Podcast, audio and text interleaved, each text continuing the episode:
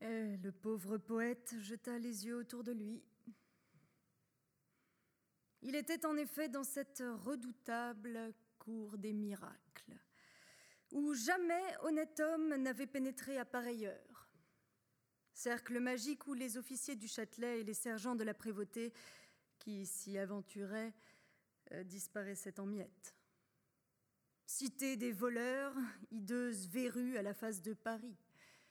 Égout, d'où s'échappait chaque matin et où revenait croupir chaque nuit ce ruisseau de vices, de mendicité et de vagabondage, toujours débordé dans les rues des capitales.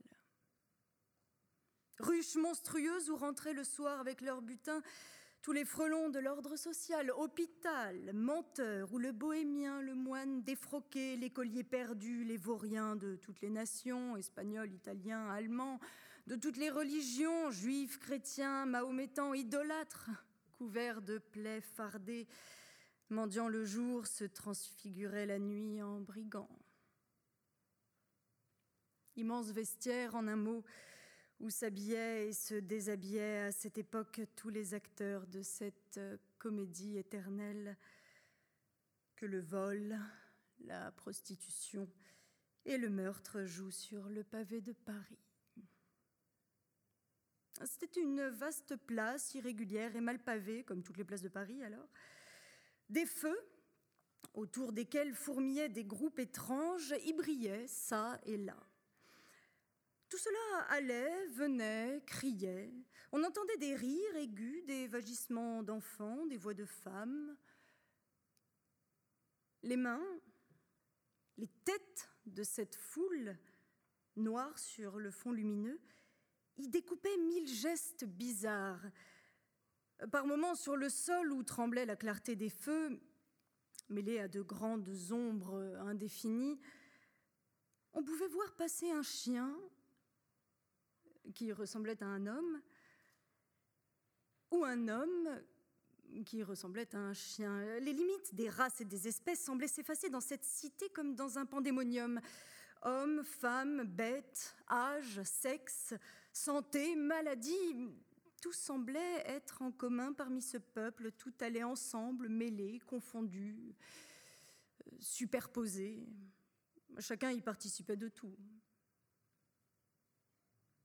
Le rayonnement chancelant et pauvre des feux permettait à Gringoire de distinguer, à travers son trouble, tout alentour de l'immense place, un hideux encadrement de vieilles maisons dont les façades vermoulues, ratatinées, rabougries, percées chacune euh, d'une ou deux lucarnes éclairées, lui semblaient dans l'ombre d'énormes têtes de vieilles femmes rangées en cercle, monstrueuses et rechignées qui regardaient le sabbat en clignant des yeux. C'était comme un nouveau monde inconnu, inouï, difforme, reptile, fourmillant, fantastique. Gringoire, de plus en plus effaré, pris par les trois mendiants comme par trois tenailles, assourdi d'une foule d'autres visages qui moutonnaient et aboyaient autour de lui, le malheureux Gringoire tâchait de rallier sa présence d'esprit pour se rappeler si l'on était à un samedi. Mais ses efforts étaient vains. Le fil de sa mémoire et de sa pensée était rompu. Et doutant de tout, flottant de ce qu'il voyait à ce qu'il sentait, il se posait cette insoluble question Si je suis, cela est-il? Si cela est, suis-je? En ce moment, un cri distinct s'éleva dans la cohue bourdonnante qui l'enveloppait. Menons-le au roi Menons-le au roi Sainte Vierge, murmura Gringoire, le roi d'ici, ce doit être un bouc. Au roi Au roi répétèrent toutes les voix. On l'entraîna. Ce fut à qui mettrait la griffe sur lui, mais les trois mendiants ne lâchaient pas prise et l'arrachaient aux autres en hurlant Il est à nous Le pourpoint déjà malade du poète rendit le dernier soupir dans cette lutte. En traversant l'horrible place, son vertige se dissipa. Au bout de quelques pas, le sentiment de la réalité lui était revenu. Il commençait à se faire à l'atmosphère du lieu.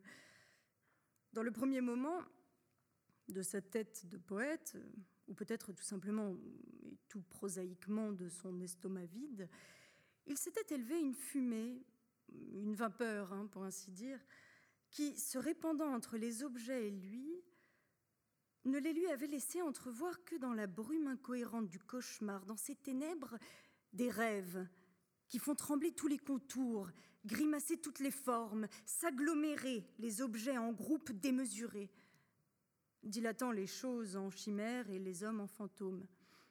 Peu à peu, à cette euh, hallucination succéda un regard moins égaré et moins grossissant.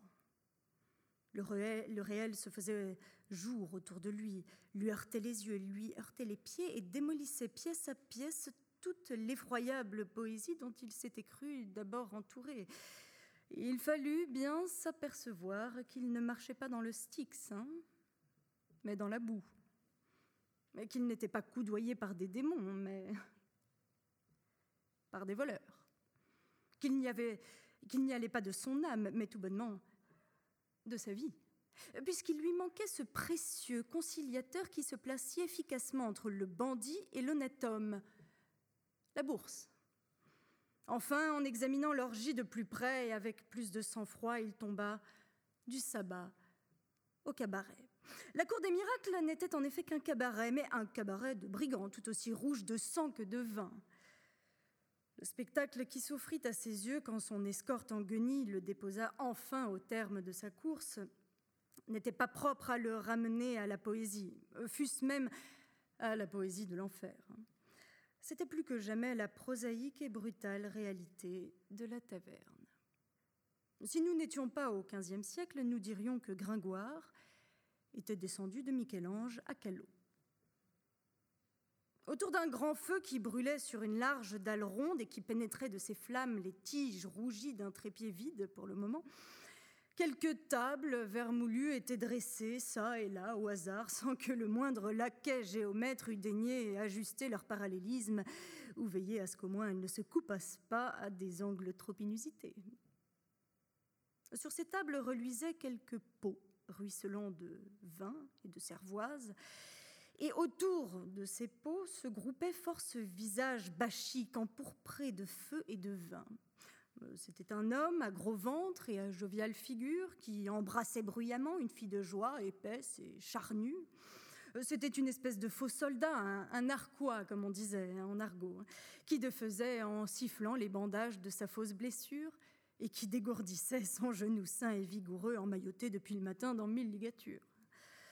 Au rebours, c'était un malingreux qui préparait avec de l'éclair et du sang de bœuf sa jambe de Dieu du lendemain. Deux tables plus loin, un coquillard, avec son costume complet de pèlerin, épelait la complainte de Sainte Reine, sans oublier la psalmodie et le naziment. Ailleurs, un jeune Hubin prenait leçon d'épilepsie d'un vieux sabouleux qui lui enseignait l'art d'écumer en mâchant un morceau de savon. À côté, un hydropique se dégonflait et faisait euh, boucher le nez à quatre ou cinq larronnesses qui se disputaient à la même table un enfant volé dans la soirée. Toutes circonstances qui, deux siècles plus tard, semblèrent si ridicules à la cour, comme dit Sauval, qu'elles servirent de passe-temps au roi et d'entrée au ballet royal de la nuit, divisé en quatre parties et dansé sur le théâtre du Petit Bourbon. Jamais, ajoute un témoin oculaire de 1653, les subites métamorphoses de la cour des miracles n'ont été plus heureusement représentées. Banserade nous y prépara par des vers assez galants. Le gros rire éclatait partout, et la chanson obscène. Chacun tirait à soi, glosant et jurant sans écouter le voisin, les pots trinquaient et les querelles naissaient au choc des pots et les pots ébréchés faisaient déchirer les haillons. Un gros chien, assis sur sa queue, regardait le feu. Quelques enfants étaient mêlés hum, à cette orgie. L'enfant volé, hein, qui pleurait et criait. Un autre gros garçon de 4 ans, assis sur euh, les jambes pendantes sur un banc trop élevé, ayant de la table jusqu'au menton et ne disant mot. Un troisième étalant gravement avec son doigt sur la table le suif en fusion qui coulait d'une chandelle. Un dernier, petit accroupi dans la boue, presque perdu, euh, dans un chaudron qu'il raclait avec une tuile et, dont il tirait un son à faire euh, évanouir Stradivarius. Un tonneau était près du feu et un mendiant sur le tonneau. C'était le roi sur son trône.